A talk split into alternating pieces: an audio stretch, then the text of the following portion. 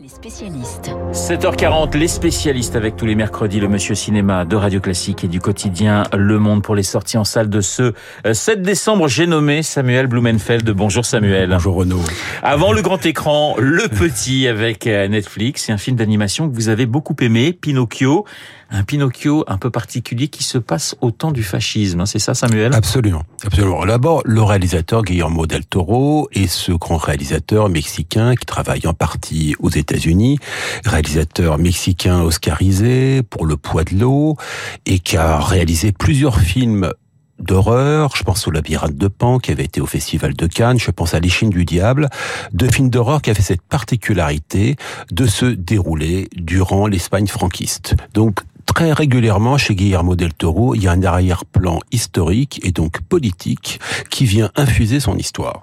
Ce qui est passionnant dans son Pinocchio, c'est que c'est un film qui se déroule durant les débuts de l'Italie fasciste. Donc, si vous voulez, et c'est pas du tout. Ce qui est passionnant, c'est que ce n'est absolument pas un gadget. Ce n'est pas, il n'y a pas l'idée de mettre, on va dire, de la substance là où il n'y en aurait pas.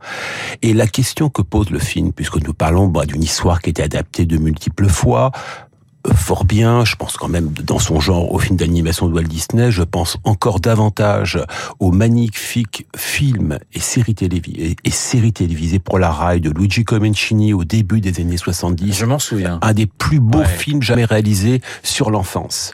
Eh bien, si vous voulez, cette nouvelle adaptation de Pinocchio, justement, pose cette question-là.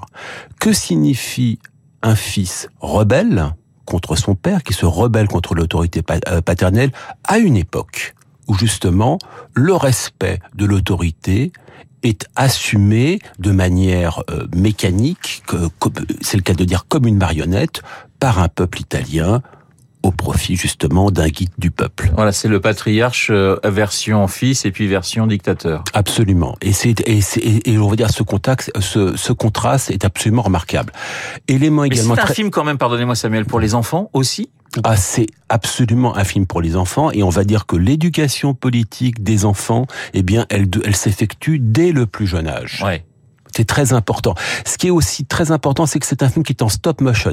Si, si vous voulez, c'est l'animation de marionnettes. C'est le style d'animation le plus exigeant et c'était celui adopté par euh, Tim Burton pour euh, l'étrange Noël de Mr. Jack et c'est un style d'animation qui est le plus souvent extrêmement satisfaisant. Alors on parlait de Netflix, un mot tout de même Samuel sur la série qui fait trembler l'Angleterre, mi-doc, mi-série. Le couple Meghan et Harry, ils ont vendu leur histoire pour 100 euh, millions de dollars, amour, gloire et trahison en quelque sorte à Buckingham. Qu'est-ce que ça vous inspire? Bah, Ça m'inspire que je, on constate une porosité toujours plus grande entre le monde public, politique, parce que quand même, bon, Harry et Meghan sont des personnalités politiques, hein, s'inscrivent dans le monde politique au sens large. En Grande-Bretagne, quand même, c'est euh, c'est une évidence. Je pense aussi au, au, deal signé également, euh, signé par euh, Barack et Michel Obama, justement, euh, des deals de production avec des télé, avec avec, avec des chaînes de télé. Et cette porosité, si vous voulez, entre le monde politique et puis celui de la télévision, le fait que justement, bah, une très grande personnalité capitalise bah, sur son sur son antériorité pour passer dans le monde du spectacle, ça pose des questions. Le grand écran à présent avec euh, le film de Rachid Bouchared, Nos frangins. Alors nous sommes, c'est votre choix, nous sommes en 1986, des manifestations étudiantes en France contre la réforme de Vaquet et la mort d'un jeune homme, Malik Ousekine, Nos frangins. Samuel, vous nous dites, je n'ai pas aimé ce film. Oui, j'ai un, euh, j'ai, euh, le film pose plusieurs questions. Euh, d'abord, bon, ce qui est important, c'est que le film raconte à la fois effectivement la bavure policière euh, et donc, euh, si vous voulez, le bon bah le la mort de, de Malik Ousekine, également celle d'un autre euh, Français d'origine maghrébine, Abdel Ben Yahya, à Pantin, au même moment tué par un policier par un policier ivre. C'est très bien hein, de faire très très bien, c'est très important de raconter cela, mais ça pose plusieurs questions. Euh, la première, c'est que le film, si vous voulez, a un recours régulier des images d'archives. Image d'archive, par exemple, on voit François Mitterrand euh, sortir du bois devant les caméras pour s'indigner devant euh, devant cette bavure, cette bavure policière. Sauf qu'un film qui a régulièrement recours à des images d'archives, outre que c'est un problème parce que la question c'est est-ce qu'on est dans un documentaire, est-ce qu'on est dans une fiction, est-ce que c'est pas une facilité, c'est que on ne regarde pas ces images d'archives aujourd'hui comme on les regardait à l'époque. Or, lorsque ce que l'on comprend, lorsqu'on découvre ce film aujourd'hui, ces images aujourd'hui, c'est que François Mitterrand, en fait, cherchait à récupérer politiquement le meurtre, euh, le, meurtre, euh, le, meurtre de Malik.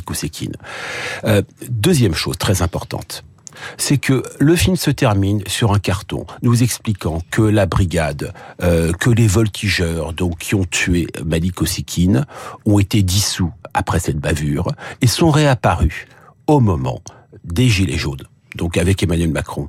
Or, si vous voulez cette comparaison entre 1986 et aujourd'hui, l'idée en fait que nous sommes retournés euh, dans un ordre policier euh, est un problème parce que c'est un mensonge. Ouais.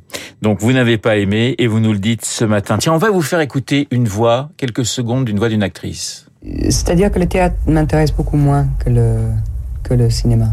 je préférais euh, travailler encore dans le cinéma. Le théâtre, c'est autre chose. J'aime l'intimité justement de, de la, caméra. Vous avez sans doute reconnu la voix de Charlotte Rampling dans quelques minutes.